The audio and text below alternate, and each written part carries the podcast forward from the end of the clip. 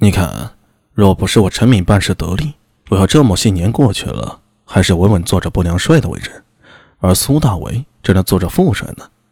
在我陈敏之前，这不良帅几年内都不知换了多少个了。收起心中的念头，他看到苏大为走到斯莫尔面前，向着胡商沉声道：“我现在问你什么，你就答什么，不要给我吞吞吐吐，也不要有任何隐瞒。我的时间不多了。”今天脾气不会太好，啊，是是是，阿弥兄弟，你你也放心。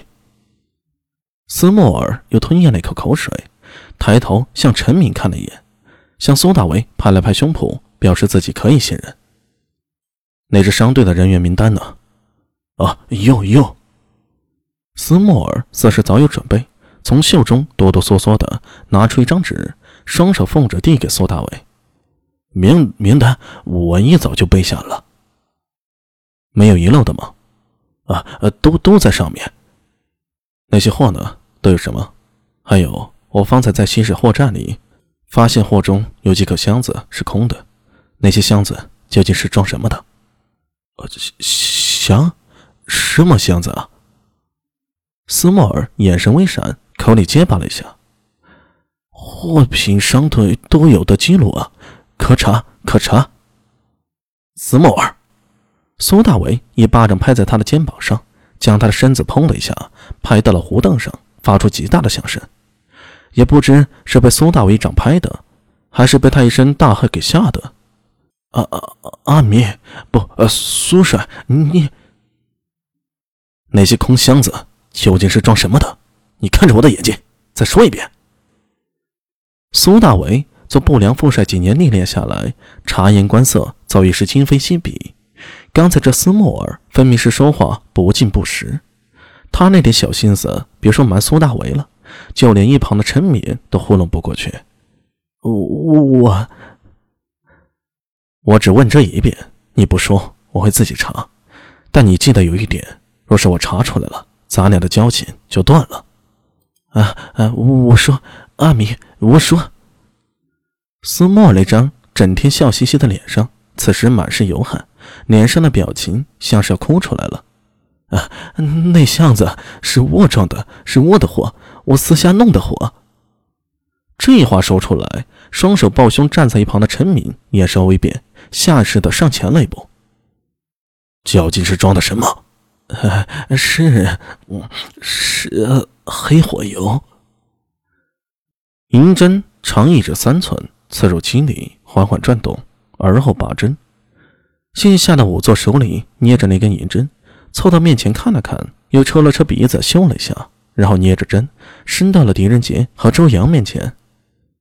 啊，两位郎君看看，银针完好如初，这名死者亦非中毒死。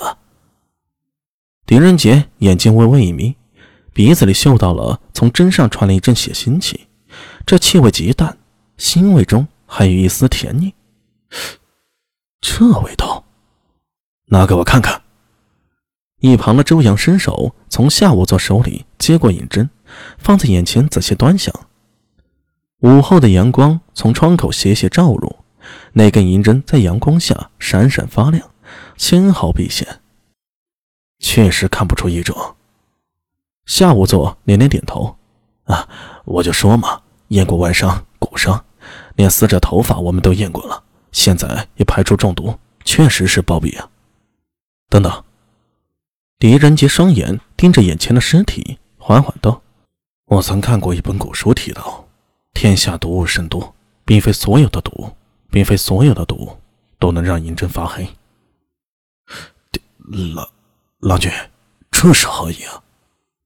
夏无作脸色微变，如果是真的中了别的毒。而他这仵作没查出来，可以算个失职之罪呀。一旁的周二郎若有所思道：“要查是否中毒，除了用银针之外，我听闻还有一法，就是看死者的肝脏，若肝发黑，必是中毒无疑了。”哎哎，使不得，使不得呀！夏仵作拼命摆手：“哎，不可辱人尸身呐！仵作这一行都有规定的。”一般流程分就是验外伤、骨伤、内伤，以及是否中毒，还有现场的一些勘查有无可疑线索等，很少有说为了验尸要给死者开膛破肚查看肝脏的。周阳消瘦的脸上目光闪烁，嘴角向两边挑起，露出一个古怪的笑容。哼，谁说要验肝了？谁说要验肝就一定要开膛破肚啊？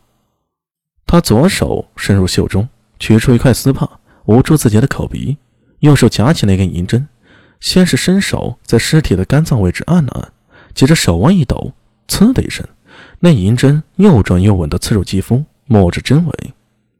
狄仁杰在一旁看的，不由向周阳多看了两眼，心中暗道：此人手法快准狠，若不是金云用针之法，便是……